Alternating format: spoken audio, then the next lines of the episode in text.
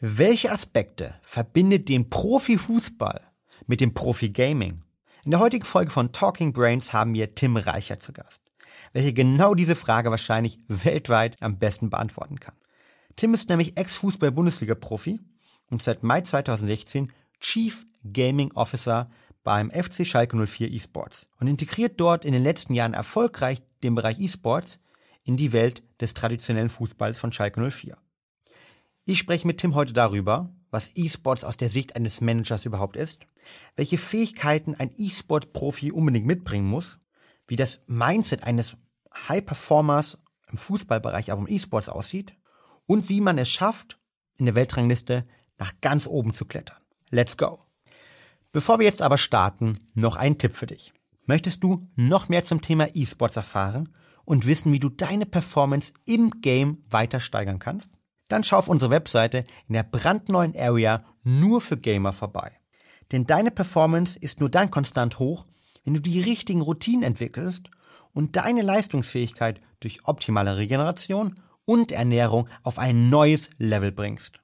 Besuche brain-effekt.com slash esports und entdecke unsere Tipps mit exklusivem Content von Profisportlern und Partnern aus dem E-Sports. Und jetzt viel Spaß beim neuen Podcast.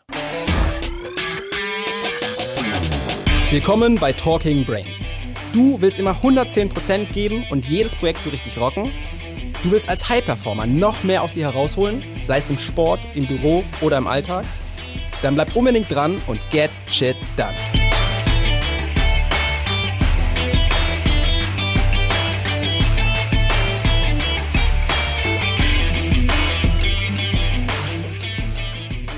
Ja, hallo Tim, herzlich willkommen hier im Brain Effect Office heute. Hallo Fabian, freut mich sehr, bei euch zu sein.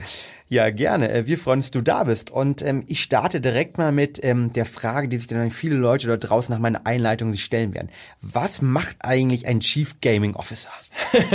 ja, die Frage habe ich schon oft bekommen, weil ähm, dieser Titel dann ja auch relativ selten ist. Ähm, was mache ich?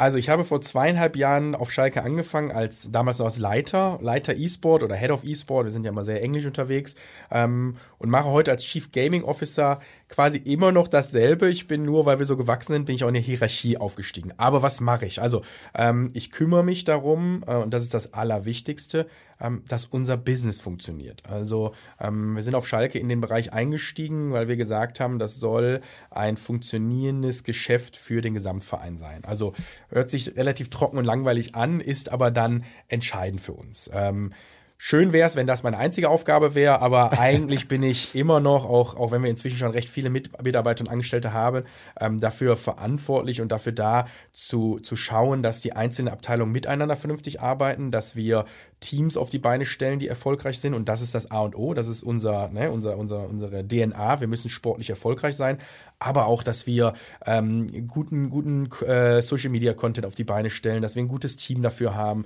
dass wir mit unseren Partnern, wie ihr es dann seid, äh, gut zusammenarbeiten, ähm, dass wir äh, mit der Presse und mit den Medien vernünftig zusammenarbeiten. Ähm, und am Ende des Tages bin ich dann auch irgendwo noch so ein bisschen ähm, Psychologe, weil unsere Teams äh, bestehen aus sehr, sehr jungen Spielern überwiegend, ähm, die ich dann mit meiner, mit meiner, mit meinem Lebenslauf und meiner Erfahrung dann doch sehr oft noch an die Seite nehme. Ähm, um hier auch zu gewährleisten, dass wir es sportlich äh, so erfolgreich wie möglich gestalten können. Ähm, das war so ein kleiner Abriss. Sehr, sehr cool. Ich weiß nicht, eine Frage, die du schon oft bekommen hast, aber für diejenigen, die es noch nicht so wissen, warum hat sich damals Schalke entschieden, als einer der ersten Vereine ähm, in Deutschland, mittlerweile irgendwie fangen ja jetzt selbst der FC Bayern, ähm, mhm. jetzt ist es doch sich an, dort eine, Veränderung in der Wahrnehmung hervorzurufen. Warum hat sich Schalke dazu entschieden, in dem E-Sports-Bereich als einer der ersten Vereine in Deutschland reinzugehen und zu investieren?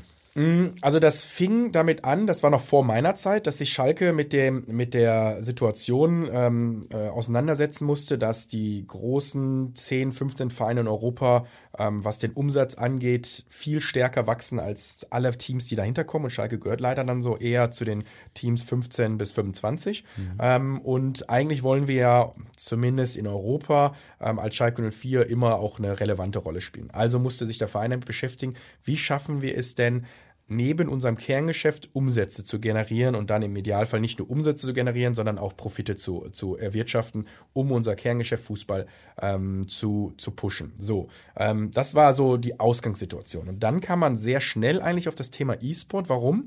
Weil E-Sport, wenn man sich ein bisschen näher damit beschäftigt, ganz klassisch einfach eine weitere Sportart ist. Also wir kennen das Geschäftsmodell, wir wissen, wie man damit Geld verdienen kann, wir wissen, wie man Sportler entwickeln kann. Ähm, aber, und das ist das Wichtigste, warum wir zum Beispiel nicht wie die Bayern ähm, es damals gemacht haben, ähm, eine Basketballabteilung, eine professionelle Basketballabteilung ins Leben rufen, sondern wir haben uns den E-Sport ausgeguckt, weil es der mit Abstand am schnellsten wachsende Sportmarkt ist, den es gibt, weltweit.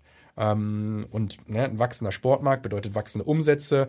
Ähm, und wenn man sich dann auch mal den, das ganze Thema Gaming, Videospiele und dann E-Sport anschaut, ähm, dann muss man auch kein Genie sein, um zu sehen, dass sich dieser Bereich dann auch ganz klassisch biologisch extrem stark weiterentwickeln wird, ähm, weil junge Leute einfach diese Faszination auch in den nächsten 40 Jahren haben werden. Wahrscheinlich eher als, äh, als zu Tischtennis oder zu Tennis, auch wenn es manchmal vielleicht auch ein bisschen traurig ist für manche Leute. Aber äh, die Welt verändert sich so, wie sie sich verändert. Ähm, und das ist eins der großen, äh, ja, am Ende des Tages Freizeitgestaltungsmedien, äh, die die äh, junge und dann irgendwann auch ältere Generation für sich entdeckt hat. Und deshalb sind wir dann ähm, sehr zielgerichtet in diesen Bereich eingestiegen. Ja. Nicht nur zielgerichtet, sondern auch unglaublich erfolgreich. Ähm, bevor wir dazu kommen, vielleicht, ähm, du hast es angesprochen, E-Sports unglaublich im Wandel und ist ähm, der mit Abstand, ähm, ich würde mal sagen, schnell wachsendste Sportart der Welt. Ähm, mhm. zeigt darin, wir haben gerade Super Bowl ja auch mhm. Ähm, sozusagen steht an beziehungsweise gehabt und es war so, dass zumindest letztes Jahr das Finale von LoL, von League of Legends ja. deutlich mehr Zuschauer hat hatte als das Super Bowl-Finale, gerade dann auch, wenn man sich ähm, die ganze Nachberichterstattung mal anschaut. Also da merkt man eigentlich halt, ne, ähm, E-Sports-Weltfinale, ähm, LOL-Weltfinale damals in Korea war es, glaube ich, ja. ähm, deutlich mehr Zuschauer, Super Bowl-Finale, da merkt man auch schon den Stellenwert, den das Spiel gerade in Asien, ja. ja wo noch deutlich, deutlich weiter sind, einfach auch hat. Du warst ja nicht nur Fußballprofi, mhm. sondern hast dich auch früh mit dem Bereich E-Sports beschäftigt, ähm, mit, ähm, glaube ich, auch SK Gaming mit deinen mhm. Brüdern gegründet. Ähm, jetzt ist Schalke unglaublich erfolgreich halt, mhm. ne, im League of Legends vor allen Dingen. Und äh, wie war es denn für dich, als, ähm, ich glaube, vor letzte Woche, vor zwei Wochen war es, als Schalke zum ersten Mal gegen ein altes Baby SK Gaming gespielt hat? Äh, welche Gefühle kamen hoch? also tatsächlich, ähm, super emotional war ich da nicht mehr, weil die Zeit, dass ich aktiv bei SK involviert war, ist dann auch schon eine Weile her. Ähm, Wann war das ungefähr? Also ich, wir haben, wir haben SK gegründet. Damals hieß es noch Schrödkommando. So ja. haben wir es, so haben wir so haben wir diese Organisation genannt damals. Ähm, war 1997 und ich bin dann operativ 2003 ich glaube 2003 war es, dass ich dann gesagt habe, hey, als Spieler war ich nicht mehr gut genug und dann im Management habe ich einfach nicht mehr genug Zeit. Ich habe eine Ausbildung zum Bankkaufmann und damals war das ja noch kein großes Business. Es war ja damals eigentlich nur ein Hobby, ohne dass man damit Geld verdient hat. Ähm, und ich muss auch zugeben, dass ich damals nicht so visionär war wie mein älterer Bruder. Da war ich wahrscheinlich noch ein bisschen naiv bei dem Ganzen, ähm, so dass ich mich dann eine ganz klassische Bankausbildung und dann ähm, ähm, Fußballprofi geworden bin. Von daher war es dann auch nicht der schlechteste Weg. Wollte ich gerade sagen. Aber ähm, ich freue mich natürlich unglaublich, dass SK ähm, so eine wahnsinnig erfolgreiche und tolle Organisation geworden ist. Ähm, wenn man sich das nur mal ganz kurz anschaut, da steckt jetzt als, als strategischer Investor die Telekom und Daimler, äh, Daimler Benz drin. Da sieht man auch mal, was das für eine Power hat. Ne? Ja. ja. genau. Also quasi vom E-Sport, ähm, ja, Organisationsgründer halt, ne, mhm. selbst Gamer halt damals, ähm, dann über den Bankkaufmann zur Fußballkarriere und jetzt wieder zurück in den Bereich. Ja. Was macht für dich die Faszination am E-Sports aus?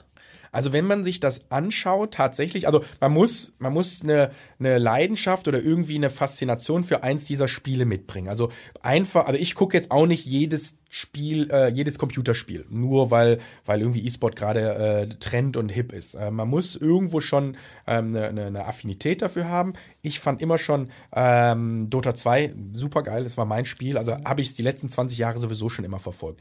Ähm, jetzt durch meinen Job auf Schalke bin ich ähm, dann natürlich viel stärker in das Thema League of Legends eingestiegen.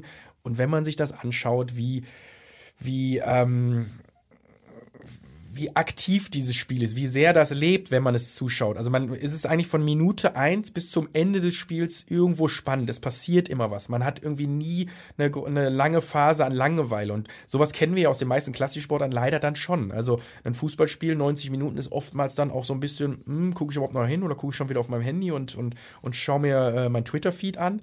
Ähm, das hast du bei League of Legends so gut wie gar nicht, weil immer passiert irgendwas. Und das ist nicht nur League of Legends, das sind auch so Spiele wie Counter-Strike, ähm, Dota 2, was ich gerade erwähnt habe. Da passiert halt die ganze Zeit was und das macht es dann irgendwie aus. Und ich glaube auch, dass sich, dass sich unsere oder die, die nachwachsenden Generationen ja sowieso von der, von der Aufnahmedauer verändern. Die wollen immer schneller Informationen aufnehmen, die wollen immer schneller irgendwie entertained werden. Und das passt dann eher zum E-Sport als zu den meisten klassischen Sportarten tatsächlich, ja ich bin ja auch in den letzten eineinhalb Jahren irgendwie großer Fan geworden halt und großer Fan auch von League of Legends, was wie gesagt eines der Spiele ist, die weltweit am meisten gespielt werden mhm. und wo auch, ich sag mal, der größte oder eins mit, mit, mit Counter-Strike und vielleicht auch FIFA gemeinsam mhm. das größte Wettkampfniveau ist halt, ja. ähm, wobei Dota 2 natürlich das angesprochen hast, auch ein großes, mhm. großes Spiel ist. Ähm, ich finde es auch unglaublich spannend, weil so viel passiert einfach ja. und weil es ähm, für mich wirklich teilweise auch ähm, wirkt wie äh, ganz, ganz dynamische Schach auf Home-Level halt, ne? mit vielen Komponenten, eine Schnelligkeit Schnelligkeit, eine Dynamik, ja. ähm, ein Teamplay. Ja. Und ich habe mir gerade einen Podcast angehört von dem Gründer von ähm, Shopify, mhm. der auch ein Deutscher, der in Kanada ausgewandert ist, der gesagt hat, seines der wichtigsten Faktoren, die ihm sozusagen geholfen haben, Unternehmen aufzubauen, waren seine ehemalige Vergangenheit auch als Gamer. Weil er dort gelernt hat, schnell im Team zu arbeiten, ja. Ja, strategische Entscheidungen zu treffen, aber auch mit einer Ressourcenknappheit manchmal umzugehen halt ne, und mit Druck umzugehen. Also finde ich ganz witzig, weil ähm, mein älterer Bruder, der ja auch ähm, die ESL aufgebaut hat und ähm, ich weiß ja auch nicht, wie viele hunderte von Mitarbeitern inzwischen hat, der sagt fast das Gleiche. Der sagt, ähm, für ihn ist es eigentlich wichtig, nicht wichtig, aber er hat eigentlich immer ein besseres Gefühl, Gefühl, wenn jemand ähm, irgendwo auch eine, eine Interesse oder, oder eine Vergangenheit äh, im Gaming hat, weil man, wie du gerade schon richtig gesagt hast, äh, beim Gaming viele Entscheidungen in kurzer Zeit treffen muss, selbstständig Dinge erarbeiten muss und umsetzen muss. Und das äh, ist ja in ganz wenigen Bereichen tatsächlich so der Fall. Und deshalb sind diese Leute dann oftmals auch besser geschult. Und ähm, ich glaube grundsätzlich, man kann es mit, ich gibt mit Sicherheit auch Studien zu, dass Gamer wahrscheinlich ähm, eher äh, in, der, in der höheren äh, äh, Rangordnung der, der, sagen wir mal, der arbeitenden Gesellschaft sein wird, wenn man so einen Schnitt ziehen würde, als Nicht-Gamer. Hm, definitiv, also die kompletten äh, MINT-Studiengänge halt, ne? Mhm. aber man, natürlich, es gibt auch immer mehr Frauen. Ich war unglaublich ähm, wieder überrascht letzte Woche, als ich selbst äh, bei mhm. Ride Studios war, mir das Spiel live angeschaut haben, wie viele ähm, Frauen halt, ja. wie viele Mädchen irgendwie dort auch vorhanden sind, ähm, die nicht nur Fans sind, sondern auch selbst zocken, ja. selbst spielen. Also unglaubliche Entwicklung. Ähm, du hast angesprochen, ähm, es ist ein Proxy vielleicht für eine strategische Fähigkeiten. Ähm, du hast jetzt beide Seiten gesehen. Ne? Du mhm. hast den, den, den Spitzensport des Fußballer gesehen. Mhm. Du hast gleichzeitig ähm, das Gaming selbst gesehen, siehst es jetzt irgendwie aus der Management-Perspektive. Was, was glaubst du sind ähm, sozusagen die gemeinsamen Anforderungen von beiden Bereichen und wo unterscheiden sich beide Bereiche auch, wenn man mal wirklich auf Top-Niveau, sprich mhm. Profi denkt? Also ich meine, was, was, was, was ist sehr ähnlich zueinander, weil es beides Sport ist. Also man benötigt, um auf Top-Niveau spielen zu können, man benötigt ein gewisses Grundtalent. Also ähm, ohne Talent schafft es niemand im Fußball, Tennis oder, oder, oder dann im E-Sport ähm, wirklich professioneller Spitzensportler zu werden. Aber, und das ist dann auch wieder ähm, sehr ähnlich zueinander, man muss auch für beides einen extremen Ehrgeiz mit an den Tag bringen. Also man muss dieses, dieses, dieses innere Verlangen haben, zu gewinnen, sich verbessern zu wollen, mehr zu tun als mein Nachbar links und rechts, mehr zu tun als ähm, ne, der, der, der, der ein Haus weiterlebt oder dann im E-Sport, der ähm, äh, zwei Länder weiterlebt. Man muss einfach das, diesen, diesen, diesen Siegermentalität und diesen Sieg, Siegeswillen haben. Ähm, die großen Unterschiede sind, glaube ich, dass du ähm, im E-Sport dich viel früher ähm, dann tatsächlich international misst. Ähm, Im Fußball im Klassensport fängst du ja erstmal auf einem sehr niedrigen Level ähm, immer bei deinem lokalen Heimatverein an. Du brauchst irgendwie einen Sportplatz und trainierst dann mit den, mit den 10, 12 Jungs aus deiner Umgebung. Im E-Sport fängst du eigentlich sehr früh an, wenn du, wenn du heutzutage dann in der digitalen Welt unterwegs bist, mit, mit Hunderttausenden von Menschen, verschiedenen Menschen zu spielen. Also du musst dich ganz anders auf das Thema einlassen. Ähm, es ist, glaube ich, mental dann auch ein bisschen schwieriger, weil du hast nicht das klassische, ich gehe jetzt in den Dorfverein links, äh, äh links neben meinem, Nach äh, meinem Elternhaus und habe dann auch sowas wie einen Trainer und sowas wie, wie, wie meine Mitspieler, sondern du spielst halt mit ganz vielen unterschiedlichen Menschen und dann lernst du Leute kennen und das ist schon ein ganz anderes Großwerden damit. Ne? Mhm. Und dann auch ein anderes eigenen Antrieb entwickeln, um Spitzensportler zu werden. Mhm.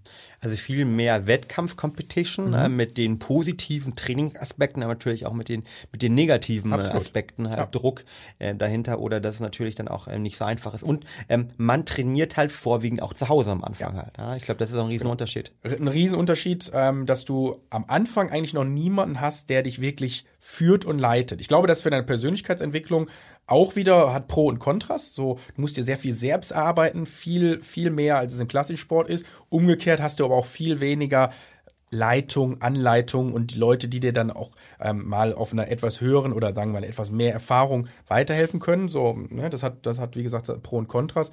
Aber ja, was du schon gesagt hast, ist komplett richtig. Genau, also ich glaube halt deshalb, ähm, für mich ist ein Fazit auf jeden Fall, als E-Sportler braucht man eine viel höhere Zielstrebigkeit ja. als vielleicht auch normalen Profi. Ich habe ja selbst Leichtathletik ja. ähm, auf einem, einem sehr hohen äh, Wettkampf und Leistungsniveau gemacht und äh, dort hat man auch die Trainer. Man wird von denen dann auch in den Tagen, wo es einem nicht so gut über Campbox ja. im Training hat, äh, ins Training quasi geschleift, als vielleicht mal Sport oder andere Sachen ist. Das hat man im E-Sport zumindest ähm, auf den, eher in den ersten Jahren eben nicht halt. Man braucht selbst die Zielstrebigkeit, man braucht diese Frustrationstoleranz, man muss mhm. es machen und das ist ja dort allen psychologische Studien, die wir auch immer mhm. wieder machen, eines der Hauptproxy, ähm, der Hauptfähigkeiten, um langfristig mental und dann auch körperlich erfolgreich zu sein. Absolut, also kann ich dir zu 100% zustimmen und ähm, das ist wahrscheinlich dann der alles entscheidende Unterschied zwischen klassischen jungen Sportlern und äh, jungen E-Sportlern. Jetzt heißt E-Sports. Ist für dich das der Name Sport hier richtig gewählt? Also ist es für dich eine Sportart? Also, ähm, also grundsätzlich nicht nur für mich, sondern für Schalke 04 ist das eine Sportart. Ähm, wir haben uns auch ganz lange tatsächlich mit dem Thema beschäftigt. Es ist zwar für uns eigentlich nicht so super entscheidend und relevant, wie jetzt ähm, die, die, sagen wir mal, die breite Öffentlichkeit das definiert.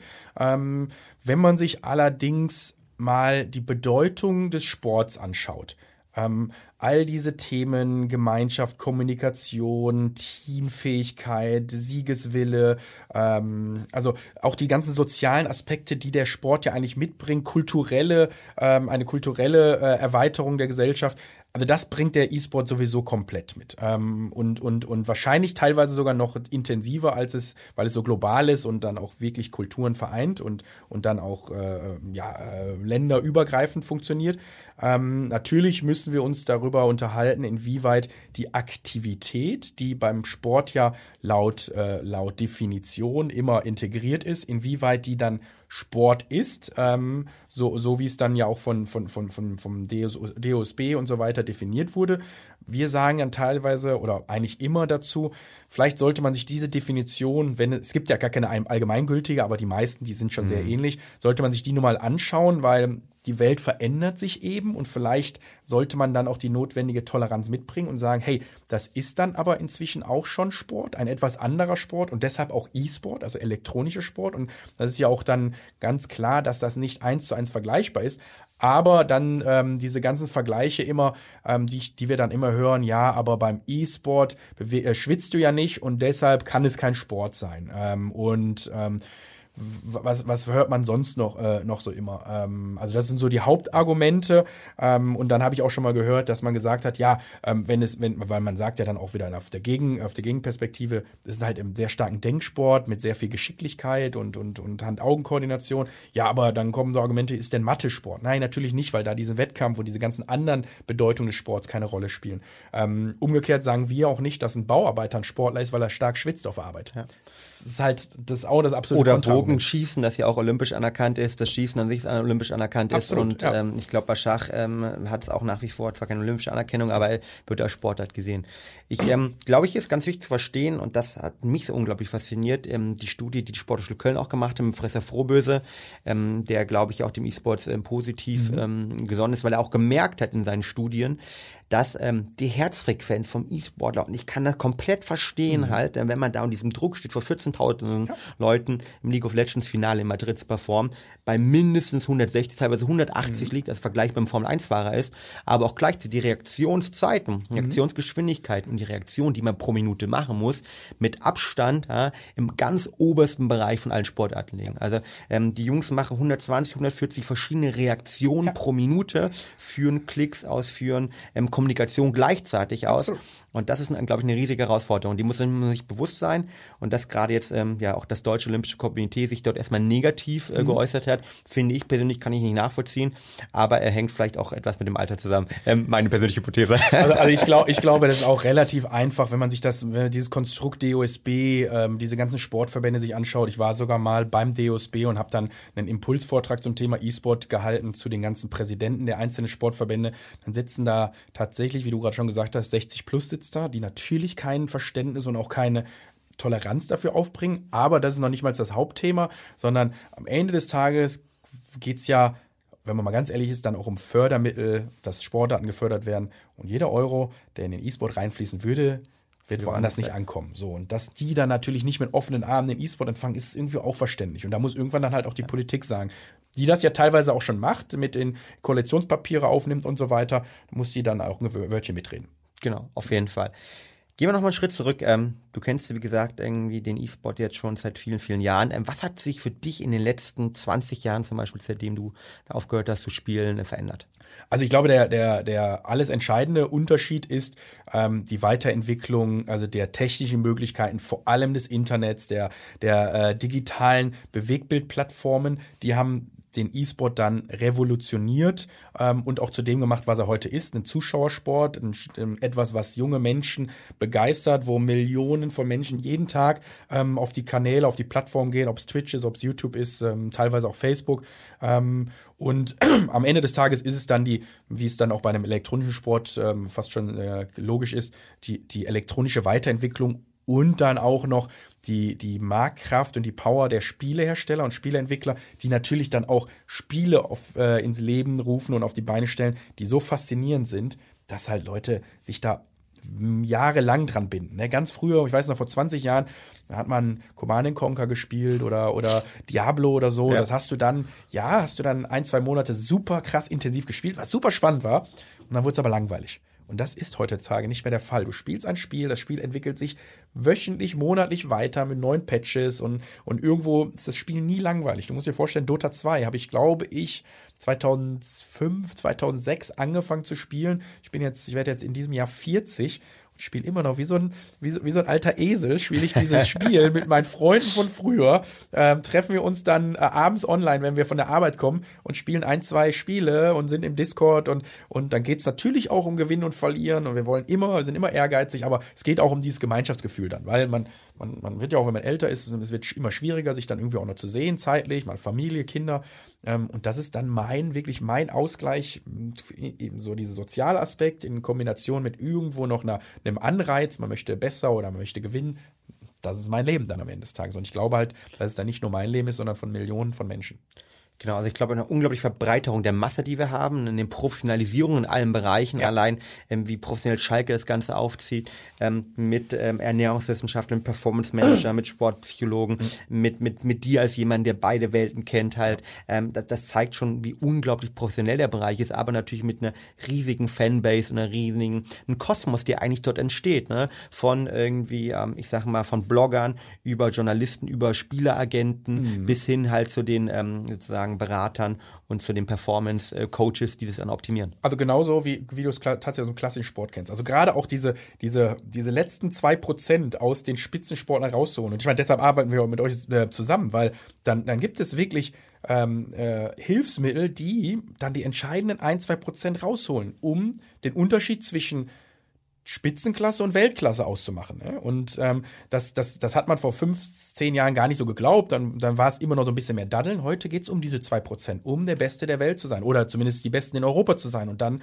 irgendwann die Besten auf der Welt sein zu müssen. Und ähm, das haben wir ja, diese Entwicklung kannten wir ja auch aus dem Klassensport. Vor 30 Jahren ist ein Netzer noch über den Platz getrabt und dann ging es nicht darum, was für einen Laktatwert hat der und äh, wie ernährt er sich, ne? Und geht er, geht er nach dem Spiel mal saufen oder nicht, ne? Da, da war es noch irgendwie, das hat gereicht. Und wir sind im E-Sport viel weiter. Also wir, unsere Jungs, die brauchen, einen, die brauchen einen, einen vernünftigen Schlafrhythmus. Also die müssen genug Schlaf haben, die müssen sich vernünftig ernähren, die müssen vernünftig ähm, all diese, diese, diese Dinge, wo ihr auch die Experten seid, aufnehmen, aufnehmen, damit sie am Freitag und Samstag Höchstleistung abbieten, äh, auf, äh, äh, auf, äh, ne, an den Tag legen können, um in dieser einen Stunde oder wenn wir dann in den Finalspielen sind, in diesen drei bis fünf Stunden allerhöchste Leistung abrufen zu können. ich glaube, das muss man sich auch manchmal wirklich klar machen. Man hat Spiele, ein normales äh, League of Legends äh, Spiel dauert, wenn es ganz, ganz schnell geht, glaube ich, 20, 25 mhm. Minuten, kann genau. aber durchaus mal 50, ähm, auch mal bis äh, 60 Minuten ja. dauern. Ähm, und wenn man hat dann teilweise auch eine Best of Five Serie, also mhm. die ein bisschen ähm, mit, mit der NBA, mit den Playoffs vergleichbar genau. ist halt, ähm, dann durchaus fünf Spiele, die drei, vielleicht sogar vier Stunden overall dauern können, zwischendrin Pause. Das heißt, man hat eine unglaubliche Anforderung ja. an das Thema äh, Konzentration, an das Thema Fokus, ja. an das Thema auch äh, Regeneration, Mikroregeneration wieder in diesen Phasen. Ja. Ähm, vielleicht da eine Nachfrage. Ich glaube, welches Mindset braucht für dich einen, einen Pro-Gamer? Also, ähm, welches, welches Mindset braucht ein Pro-Gamer? Also tatsächlich muss er so und das und er muss trainiert werden, weil das mit dem Mindset wachsen die nicht auf. Wir haben eben mal ganz kurz angerissen, wie sie im Prinzip in jungen Jahren sich als Sport entwickeln, wenig mit Anleitung, sehr viel selber. Aber jetzt gerade, wenn man dann auf dieses Spitzenniveau kommt, brauchen die professionelle Unterstützung. Wie nutze ich die kurzen Auszeiten zwischen zwei Spielen beispielsweise? Wie hole ich mir denn optimalerweise meine Energie? Wie schaffe ich es denn ähm, nach einem 40-Minuten-Spiel und 15 Minuten Pause die nächsten 40 Minuten wieder denn äh, auf meinem absoluten Peak zu äh, performen? Ähm, und ähm, deshalb haben wir bei uns dann auch einen Performance Manager, der mit den Atemübungen macht, der den, ähm, den, den, den, den notwendigen Energieschub gibt mit Supplements und so weiter in diesen äh, kleinen Pausen, weil wenn wir dann in ein Best of Five gehen und wir spielen wirklich alle fünf Spiele, dann sind es tatsächlich fünf Stunden. Ähm, wir, wir reden von fünf Stunden fast voller Belastung, ähm, immer mit diesen 15 Minuten Pausen zwischen den Spielen. Aber mh, hm, du hast gerade schon gesagt, manchmal ist es 20, 25 Minuten, eher ist es 30 bis 35 Minuten. Dann gibt es noch Berichterstattung und so weiter. Also du hast im Prinzip immer eine Stunde rechnest du ein Spiel. Ja, und dann sind die Jungs fünf Stunden in einer Arena. Ähm, in Madrid waren wir ja dies, äh, im letzten Jahr bei 14.000 Leuten mit dieser Atmosphäre, dem, dem Stimmungspegel und so weiter das knallt auf die Psyche. Da musst du mental stark sein. Definitiv. Und äh, da habe ich einen unglaublichen äh, ja, Respekt auch einfach vor. Ähm, vor allen Dingen Teil, ein paar Jungs sind 16, 17, 18, 19 Jahre alt. Mhm. Ähm, also das ähm, zum Menschen in dem Alter halt, ne, das ist ähm, mindestens, glaube ich mal, auf dem Niveau ähm, von vielen, vielen anderen Spitzensportlern, ähm, die das auch machen. Du hast ja ähm, im Fußball ähm, auch ähnliche Erfahrungen gemacht. Was sind vielleicht so Tipps, die du aus dem Fußball, aus deiner persönlichen Berufskarriere den Jungs mitgibst? Jetzt gerade auch, ähm, ihr wart mit Schalke eSports mhm. letztes Jahr in quasi im Europafinale, in Europameisterschaften von League of Legends mhm. drin, habt gegen ähm, den absoluten Favorit äh, Fnatic, der beim Weltmeisterschaften dann auch im Finale stande, ähm, sozusagen ganz knapp, also knapp verloren, erstes Spiel sogar gewonnen, mhm. Best of Five. Ähm, welche Tipps gibst du denn den Jungs eigentlich aus, aus deiner persönlichen Karriere mit? Also tatsächlich, was ich, was ich am meisten mitgeben kann und wo ich glaube ich die größte Hilfe für diese Jungs bin, ähm, ist tatsächlich dieser gesamte Teamaspekt, wie man miteinander kommuniziert, wie man mit Sieg und Niederlage umgeht, ähm, wie man das Beste natürlich auch mal aus einer Niederlage ziehen kann. Also ich brauche den Jungs nicht erzählen, dass sie mehr trainieren müssen. Das machen die automatisch. Er muss man die manchmal bremsen, zu sagen, hey, musst du denn noch diese Stunde um ein Uhr nachts spielen? Ne? Ähm, ist es vielleicht nicht besser, da dann doch lieber noch mal eine Stunde mehr Schlaf zu bekommen?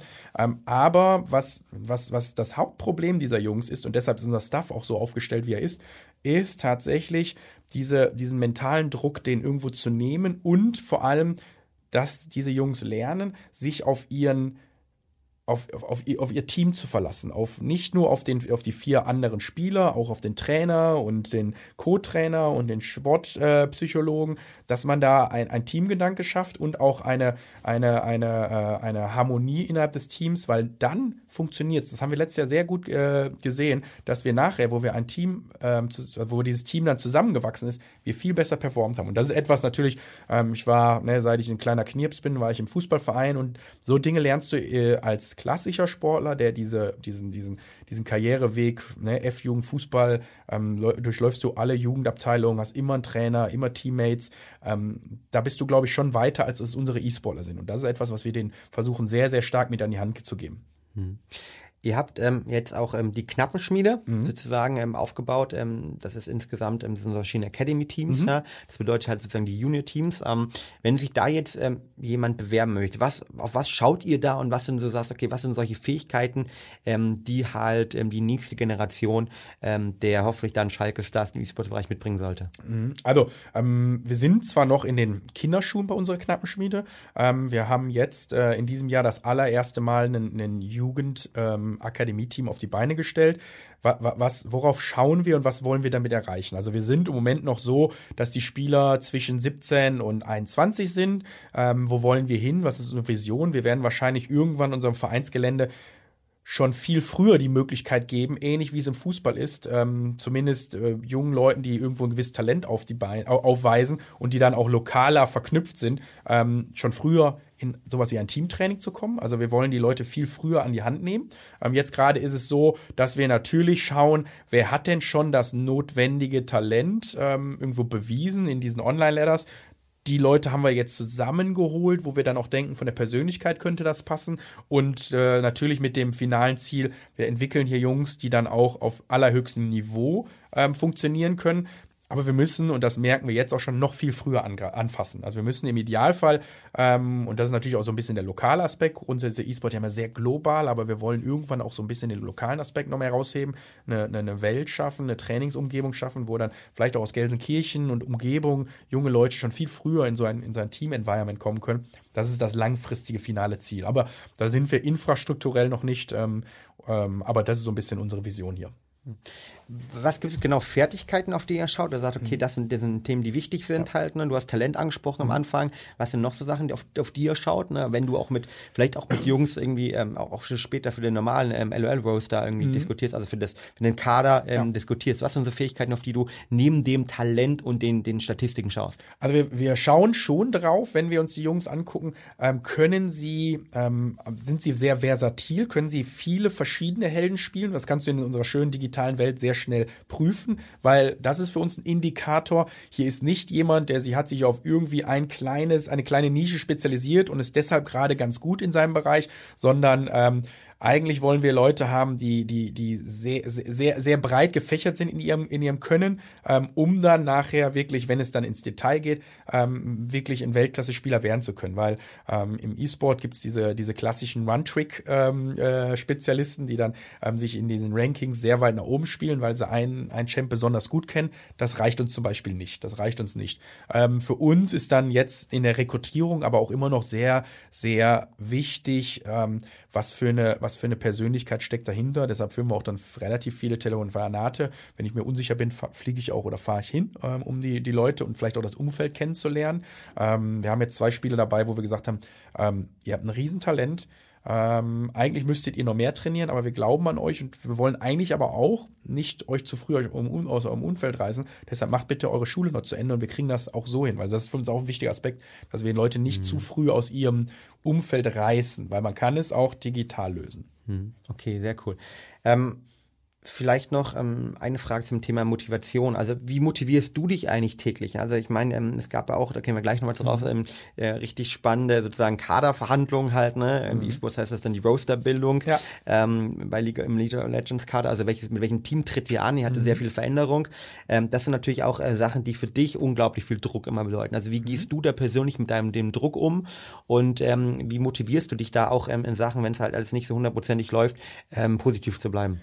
Also A, habe ich ein, ein, gutes Team um mich herum. Also ähm, ich arbeite mit Claudio Kasper, der ist mit mir Geschäftsführer der eSport GmbH. Wir sind da, glaube ich, ein sehr, sehr gutes Tandem. Ähm, und wenn der eine mal gerade so ein bisschen, sagen wir mal, ein kleines Tief hat, was ja jeder mal im Berufsleben irgendwo hat, dann ist der andere auch da und, und, und, und, und ist dann vielleicht dieser positivere Aspekt. Ähm, ich glaube, ich habe auch einen sehr guten ähm, gefestigten Freundes- und Familienkreis, der sehr wichtig ist und was uns auch immer wichtig ist bei unseren Spielern im Idealfall, dass, dass, diese, dass es dieses Fundament auch gibt, ähm, um dann auch mal Tiefs durchzustehen. Ähm, denn diese Tiefs äh, und die, oder diese, diese, diese Downswings haben unsere Spieler ja noch viel häufiger als ich in meinem Berufsleben. Also es, es gibt mal äh, Phasensituationen, wo man recht viele Niederlagen verarbeiten muss. Ähm, und damit muss man dann irgendwie umgehen können. Ich glaube, in meinem Alter ist es dann auch schon so, dass ich mit meiner sportlichen Background sowieso gelernt habe, mit Sieg und Niederlage ähm, im Prinzip seit, seit Kindesbeiden umgehen zu können. Und das hilft mir, glaube ich, dann auch in diesem teilweise sehr schweren Job. Ähm, auch eigentlich immer positiv zu bleiben. Ne? Im Fußball war ich oftmals Ersatzspieler, musste ich auch durch. Ne? Und mhm. ähm, das sind Dinge, die, die, die die sind, glaube ich, sehr, sehr förderlich für Sportler im Allgemeinen später im Berufsleben, weil ich glaube, alle Sportler, die auf einem sehr hohen Niveau gespielt haben und unter sehr hohem Leistungsdruck waren, die sind auch nachher druckresistenter, als es dann vielleicht Leute sind, die nicht diese Historie haben. Mhm. Du warst ja auch Profisportler. Wahrscheinlich kommt bei dir, äh, geht es in eine sehr ähnliche Richtung. Def definitiv, ja. definitiv. Also zusammenzufassen, ähm, ein gutes Team, auf das sich verlassen kann, das mhm. einen auch sozusagen ausgleicht. Ähm, das zweite dann natürlich ein, ein gutes Fundament. Ich glaube, das Umfeld ist unglaublich wichtig. Ja. Jede psychologische Studie dort draußen, ähm, die sich damit beschäftigt, zeigt, was wie unglaublich geprägt wird von unserem Umfeld mhm. halt. Ja. Wenn ich im Umfeld eine Person habe, die ich täglich rauchen sehe, steigt meine Chance, dass ich rauche um sechs Prozent halt. Mhm. Ja. Warum? Einfach, weil wir ein Produkt unseres Umfelds sind, unser Umfeld sozusagen mhm. reizt, unser, setzt aber auch unser Mindset mitbestimmt. Ne? Mhm. Deshalb auch im E-Sports-Bereich unglaublich wichtig, aber natürlich auch ähm, positives Denken. Ähm, gehen wir vielleicht nochmal ganz kurz zurück. Ähm, letztes Jahr, ähm, ich weiß, bevor wir äh, bei euch ähm, angefangen gemeinsam mit euch zu arbeiten, mhm. lief es nicht so gut. Halt, mhm. ja? Ihr habt ähm, viele, viele Spiele verloren gehabt, ähm, wart in der Tabelle relativ weit unten was hast du den Jungs da geraten sozusagen? Wie, wie, wie kann man da noch positiv bleiben, wenn man jede Woche einen drauf bekommt und die Community ist ja auch so beim Fußball, dann kreischen vielleicht die Fans, dann wird ein bisschen bepöbelt, aber ähm, heute die Spiele im E-Sport, die sind alle auf Twitter unterwegs, die kriegen dann pers äh, persönliche Nachrichten, ja, Trash Talk etc. Absolut. halt, ne? Mhm. Fast vielleicht noch krasser als mhm. irgendwie im Fußball. Also ähm, wie geht man damit um? Was hast du den Spieler dort geraten? Also ähm, ich glaube, dass den zweiten Punkt, den du ähm, kurz davor angesprochen hast, ähm, der war entscheidend. Wir haben den Spielern ein Umfeld geboten, ähm, wo sie so ein bisschen diesem, diesem, diesem negativen ähm, Aspekten und diesen, diesen ganzen ja, negativen Dingen, die auf sie eingeprasselt sind, genommen haben. Also wir haben ein, wir haben eine Wohlfühlatmosphäre geschaffen, damals ähm, mit Fabian Bräuch dann auch noch, der dazugekommen ist zu dem Zeitpunkt, der dann sehr stark auf das ganze Thema Ernährung und auch so ein bisschen, so ein bisschen darauf geachtet hat, habt ihr vielleicht irgendwie, habt ihr vielleicht irgendwie ein Schlafproblem auch und fühlt euch deshalb morgens auch ein bisschen ausgelaugt, trainiert da nicht so gut. Wenn du nicht so gut trainierst, verlierst du wieder Spiele, oftmals, weil ein bisschen unkonzentrierter dabei ist. Niederlagen, selbst wenn es nur Trainingsniederlagen sind, schlagen wieder auf die Psyche, weil es ein bisschen dein Selbstvertrauen nimmt. Also es war so ein Teufelskreis, den wir irgendwo durchbrochen haben mit, mit all diesen, diesen kleinen Details, ähm, die wir dann uns sehr zu Herzen genommen haben, weil wir gesagt haben, hey, wir müssen wahrscheinlich den Jungs ein noch besseres Umfeld bieten, noch mehr Wellbeing haben wir es dann genannt. Ähm, wir müssen einfach schaffen, dass sie, wenn sie auch mal einen schlechten Tag haben, sich trotzdem im Großen und Ganzen sehr wohl bei uns fühlen. Ob sie dann nach Hause in ihr äh, Spielapartment gehen oder bei uns im Büro sind ähm, mit, dem, mit dem Stuff, mit dem sie dann die ganze Zeit arbeiten. Und ich glaube, das war der entscheidende Faktor, warum wir dann die Kurve gekriegt haben von einem sehr schwachen äh, äh vorletzten Platz im, im, im, im, im Frühlingssplit ähm, zu dann einem zweiten Platz und, und äh, Vize-Europameister im Summersplit. Das waren Welten von, von, von der Leistung, von der, von der, von der ganzen Umgebung und ähm, ja, das war dann, glaube ich, einer der alles entscheidenden Faktoren. Wir haben natürlich, das muss man vielleicht auch noch abschließend sagen, wir haben auch eine Position verändert. Der Maurice, der, ähm, mit dem ihr ja auch noch, ähm, ich glaube, heute ein Gespräch haben werdet, den haben wir dazu genommen, der sehr ein Veteran war, der dann natürlich auch noch seinen Impuls und seine Qualität mit eingebracht hat. So, das waren dann die äh, entscheidenden Faktoren. Ihr habt euch damals ja, seid ihr auf uns zugekommen und habt gesagt, Mensch, ähm, der Fabian Bräuch, mhm. der Sportpsychologe und Performance Manager damals, ähm, ich finde irgendwie die, ähm, die Lebensmittel, ich finde die Supplemente super, die passen ja. perfekt zum E-Sports. Ähm, vielleicht aus deiner Perspektive, ähm, du hast am Anfang schon angesprochen, es geht um dieses Konzept der Marginal Gains, also mhm. die 2, 5, 10 Prozent mehr halt, ja. die natürlich, wenn irgendwie weltweit über 150 Millionen Menschen dieses Spiel spielen mhm. halt, ja, und es gibt halt nur, ähm, ich, ich sag mal, die 100 Besten ja. halten oder vielleicht auch maximal 300, die richtig damit gut Geld verdienen. Ähm, warum habt ihr euch ähm, dafür entschieden und dann sozusagen gesagt, okay, das ist auch ein wichtiger Aspekt, weil es vielleicht für viele der Jungs auch gar nicht normal ist, sozusagen sich mit Ernährung zu beschäftigen oder mhm. auch mit Supplementen zu beschäftigen? Also ich glaube, ich glaube, das alles Entscheidende bei euch war dann, dass ihr uns Produkte an die Hand geben konntet, die sehr einfach zu integrieren sind, wo man nicht ähm, irgendwo einen Doktor haben muss, um das ins tägliche Leben zu integrieren. Also um, um und, und diese, diese Needs, die unsere Spieler haben, diese, ich sag's mal, das ganz, das, das Simpelste, was es ja dann am Ende des Tages ist, D3-Mangel. Ja, Vitamin, Vitamin D3, D3 ja. Vitamin D3. Ähm, das ist ja relativ einfach, eigentlich in das, in das tägliche Leben zu integrieren. Und dann hattet ihr natürlich eine Produktpalette, die dann ähm, in unser Stuff auch super gepasst hat, weil wir konnten es dann ta tatsächlich tagtäglich in unser, in unser, äh, in unser ja, Tagesablauf integrieren, ohne irgendwo zwei Köche einstellen zu müssen, ähm, wo wir dann auch vielleicht nicht das Budget dafür gehabt hätten und so weiter und so weiter. Ähm, das war dann für uns ja am Ende fast ein No-Brainer und es war ein großes Glück, dass wir, dass wir dann äh, ja irgendwo dann den Kontakt zu euch auch gefunden haben. Ja, sehr cool. Ähm, jetzt ähm, hat die neue Saison gerade angefangen. Äh, Schalke ist unglaublich erfolgreich bei League of Legends gestartet, auch im FIFA-Bereich. Ähm, seid ihr ähm, super, super gut unterwegs mhm. halt. Ne? Werdet Feed von der Bild-Zeitung etc. gefeatured. Auch gerade ähm, mit, mit Eisvogel ja. oder mit, mit dem äh, Latke. Ähm, tolle, tolle Erfolge dort. Ähm, du hattest aber Anfang des, ähm, ja, des Jahres, beziehungsweise letzten Jahres auch eine Herausforderung. Halt, mhm. Halt, du musstest neu den Roads, also die das Team, wie schon eben gesagt hat, bilden für League of Legends. Mhm. Ähm, von eurem ähm, Fünfer Starter-Team von letztem Jahr haben euch vier verlassen, mhm. äh, sind quasi vier neu gekommen. Nur Elias Upset, der also als, als Top-Talent auch in Europa gilt, ähm, über den rum habt ihr sozusagen als nur eine Franchise-Player, Key-Player euer Team gebaut. Ähm, hol uns da mal ab. Ähm, wie war das für eine Situation für dich auch, ne? So viele Leute weg halt, ne? Ähm, es hat relativ lange gedauert. Ihr habt, glaube ich, als einen der letzten in den, ähm, den Roaster präsentiert. Mhm. Ähm, wie war diese Erfahrung für dich und ähm, was hast du da vielleicht auch mitgenommen raus? Also es war, ähm, es, es, es gab auch hier wieder Auf und Abs. Ähm, ganz, äh, ganz, äh, äh um, um es ganz transparent zu spielen zu, zum Ende des letzten Splits ähm, waren wir eigentlich, hatten wir ein sehr klares Mindset, dass wir ähm, ein Fundament aus unserem damals bestehenden, existierenden Team bauen wollten. Ähm, war auch, glaube ich, recht einleuchtend, weil wir hatten Erfolg. Ähm, und ähm, wir hätten sehr gerne damals zum Beispiel äh, unseren Trainer, unseren Midlaner ähm, dabei ähm, äh, behalten.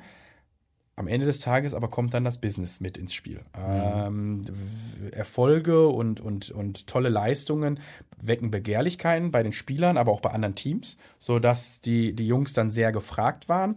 Und ähm, ich habe es ja eben auch schon mal erwähnt, bei uns ähm, ist sportlicher Erfolg einer der wichtigsten äh, äh, Treiber, aber wir müssen auch wirtschaftlich vernünftig agieren. Wir müssen wirtschaftlich vernünftig agieren, weil wir wollen ja nicht nur die nächsten zwei Jahre aktiv im E-Sport sein und dann sagen, okay, wir haben jetzt hm, zu viel Geld investiert, ähm, klappt nicht, deshalb stampfen wir es wieder ein. Nein, wir wollen in 30 Jahren auch noch E-Sport machen. Das heißt, ich musste aus, aus meiner, aus meiner Business-Perspektive sagen, das machen wir nicht mit, also verlassen uns diese Leute. Ähm, dann gab es auch einige Spieler, mit denen wir nicht weiter zusammenarbeiten wollten, weil wir glauben, äh, geglaubt haben, dass wir uns da verbessern können. Ähm, und das war dann auch am Ende des Tages die Situation. Es gab zwei, ähm, die wir gerne behalten hätten, die aber nicht wollten. Ähm, und ähm, ich aber auch dann ähm, relativ früh, und ich glaube, das war dann auch der Game Changer, ähm, da hatte ich auch ein bisschen Glück, oder wir als Schalke, ähm, dass Dylan Falco, unser, äh, unser aktueller Trainer, auf den Markt kam. Ähm, der, war, der war der Strategic Coach von Fnatic, die Vize-Weltmeister geworden sind. Ich konnte es mir gar nicht vorstellen, dass, dass so eine, so eine äh, äh Personalie auf den freien Markt kommt. Ähm, dann habe ich davon erfahren ähm, und habe sehr gute Gespräche mit ihm geführt und der hat sich dann auch sehr früh für uns entschieden. Kannst du kurz, wenn ich mich unterbrechen darf, mhm. wie funktioniert das? Ähm, nimmst du da das Telefon in die Hand, rufst an, schreibst ihm eine Twitter-Nachricht, wie kann man sich das vorstellen? Also ähm, tatsächlich ist es so, dass ähm, ich wusste, welche, welchen Agenten Dylan Falco hat, also welche Spielerberatung, das haben wir am E-Sport auch schon. Ähm, und dann ähm, war es recht schnell, dass ich, dass ich äh, den Kontakt gesucht habe und da ist es ein Skype-Call äh, den Agenten angerufen habe und habe gesagt, hey, ähm, wie ist hier der Status? Und dann hat der mir halt gesagt, frei, möglich, Chancen bestehen. Dann ähm, haben wir einige Gespräche geführt und Dylan hat sich sehr früh für uns entschieden, weil ähm, er auch, glaube ich, mitbekommen hat, dass wir ähm, im E-Sport und gerade bei League of Legends ein sehr gutes Standing haben bei Spielern, bei Teams, ähm, bei, bei dann auch Trainern. Ähm, und, und mit ihm war es dann fast schon einfach, ein gutes Team auf die Beine zu stellen, weil wir hatten ein, ein starkes Fundament mit Ilias, den du eben schon angesprochen hast, der ähm, wahrscheinlich der beste Spieler ist, den es gerade in Europa gibt, vielleicht mit Caps. Ähm, dann hatten wir ähm, für mich den besten Trainer, den es überhaupt gibt. Also ähm, ich hätte ja gerne, was ich eben schon erwähnt habe, den, äh, unseren alten Trainer behalten, aber auch nur, weil ich nicht wusste, dass dieser andere Trainer überhaupt verfügbar sein würde. Mhm. So, also ich hatte Glück, ne, weil wenn ich den alten Trainer behalten ja. hätte, dann wäre Dylan Falco nicht, der hätte keine Rolle für uns gespielt. Ja, und dann basierend darauf habe ich ähm, dann den Rest des Rosters mit ihm zusammengestellt und hier funktioniert es ganz klassisch so, er ist der Experte, er gibt mir Vorschläge, die er gerne äh, im Team hätte und ich muss schauen, ob es wirtschaftlich ähm, passt, dann schaue ich mir natürlich immer noch so ein bisschen die Leute, die einzelnen Charaktere an, weil ich glaube, da habe ich dann mit meinen fast 40 Jahren dann auch einen, einen gewissen Erfahrungsschatz, der dann mit äh, einfließen muss. Ähm, und dann haben wir das Team aufgebaut. Und ähm, du sagst gerade schon, wir waren sehr spät ähm, mit der Zusammenstellung oder Finalisierung eigentlich waren wir schon relativ früh klar, ähm, wie das Roster aussehen sollte. Aber dann waren da noch so, so kleinere Verhandlungsdetails, äh, vertragliche Details, rechtliche Details, die geklärt werden mussten, sodass wir relativ spät es announced haben, aber schon wesentlich früher wussten, so soll das Team aussehen. Wow. Und ich glaube, da kann man unglaublich viel mit für eigene Herausforderungen mitnehmen. Erstmal Punkt eins positiv bleiben. Mhm. Punkt zwei sich auf die Stärken, das Fundament besinnen, was in dem Fall dann ähm, Elias war, euer, ja. euer Standing in der Community, war aber auch gleichzeitig die, die Fähigkeiten, die ihr habt, habt, eine klare Vision entwickeln, Glück haben, gehört auch dazu. Gehört auch dazu. Ähm, um dann Dylan zu holen und dann daraus, um dieses Fundament dann neue Sachen aufzubauen ja. und auch in die Zukunft zu investieren. Und das habt ihr unglaublich erfolgreich gemacht. Und nicht umsonst ähm, stehen wir gerade äh, bei einem 5-1, glaube ich, als Tabellenzweiter aktuell im League of Legends Bereich da. Yes. Sehr, sehr geil. Vielleicht eine letzte Frage von meiner Seite, ähm, eine Bitte um eine kurze Antwort. Ähm, mhm. Wo siehst du E-Sports 2025? 2025 ähm, sehe ich ähm, das Szenario, dass wir gar nicht mehr E-Sport als, als Überbegriff nehmen, sondern wir reden von FIFA, wir reden von League of Legends, ähnlich wie wir von Tennis oder von Basketball reden. Also der Überbegriff E-Sport wird gar nicht mehr so, so ähm, so äh, maßgebend oder so, so entscheidend sein. Ähm, und dann reden wir von einzelnen äh, äh, äh, E-Sport-Titeln, Sportarten, die dann die nötige Relevanz bekommen. Und da sehe ich einzelne Spiele wie League of Legends. Ich glaube auch FIFA, auch wenn ich das vor zweieinhalb Jahren noch etwas unterschätzt habe. Ähm, Counter-Strike immer noch und vielleicht auch sowas wie Fortnite, wo ich da nicht ganz sicher bin, inwieweit ist ein wirklich ein E-Sport-Titel, also ein Sport, also, also in dem ist im Moment eher Entertainment als Sport. Ähm, ob das äh, sich noch ändert, weiß ich nicht so genau. Muss man mal so in die nächsten Jahre noch abwarten. Aber ich glaube, dass einzelne Spiele ähm, äh, einen sehr starken äh, ähm, Einfluss auf die Sportwelt haben wird. Also ähm, wahrscheinlich wird es noch den Fußball geben, der immer größer ist, ähm, American Football, Basketball und dann wird es schon sehr eng. Und ich glaube, dann kommt schon sowas wie League of Legends, ähm, das in diese Phalanx der Top-Sportarten dieser Welt eindringen wird. Wow, also quasi ähm, die einzelnen Spieler als Sportarten gedacht. Und ja, ich glaube es auch definitiv. Ähm, es macht unglaublich viel Spaß für allen da draußen. Ähm, wir verlinken mal äh, ein, zwei, drei, vielleicht auch das Aftermovie aus Madrid von Schalke. Ja. Ähm, wunderbares Ding, das wieder mitgetragen freut uns natürlich sehr.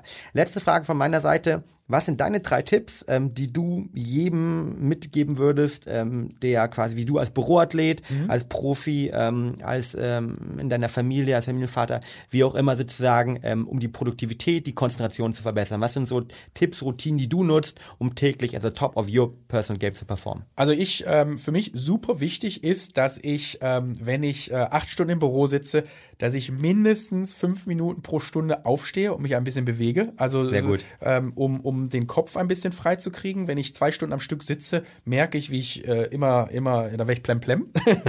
ähm, genug trinken, ähm, super wichtig für mich, super wichtig. Und tatsächlich habe ich mir, ähm, und das hat ein bisschen eher mit dem ersten, mit dem ersten Tipp schon zu tun, ähm, so ein paar Bewegungen ähm, verinnerlicht, stretchen, hauptsächlich, also jetzt nicht, ich, nicht, ich muss Muskeln trainieren, sondern ich muss meinen Körper ein wenig stretchen, ähm, was mich, glaube ich, total leistungsfähig macht und genug Schlaf. Schlaf ist super wichtig für mich persönlich. Ähm, wenn ich ähm, vernünftig geschlafen habe, bin ich viel, viel produktiver. Sehr geil. Das hätte auch von mir kommen können. In dem Sinne, vielen, vielen Dank, Tim, ähm, für diesen Einblick ähm, in die ähm, Welt des E-Sports, was ein Chief Gaming Officer macht. Ich habe viel mitgenommen über deine Produktivitätstipps persönlich, so die du persönlich nutzt, guten Schlaf, aber der auch für eure Jungs super wichtig ist, wie die Ernährung. Ja. Und das gerade ähm, es um das Thema Marginal Gains auch geht. Also wie kann man die zwei, drei, vier, fünf Prozentpunkte mhm. mehr holen, damit man als einer von diesen Millionen Spieler dort draußen noch zu den Besten gehört. Und da zählen ganz genau die angesprochenen Punkte eben dazu. Vielen, vielen Dank. Dank. Ich freue mich und ich drücke euch ganz fest die Daumen, dass es weiterhin so gut läuft, wie es aktuell läuft. Danke, hat riesen Spaß gemacht. Danke. Ciao, ciao. Tschüss.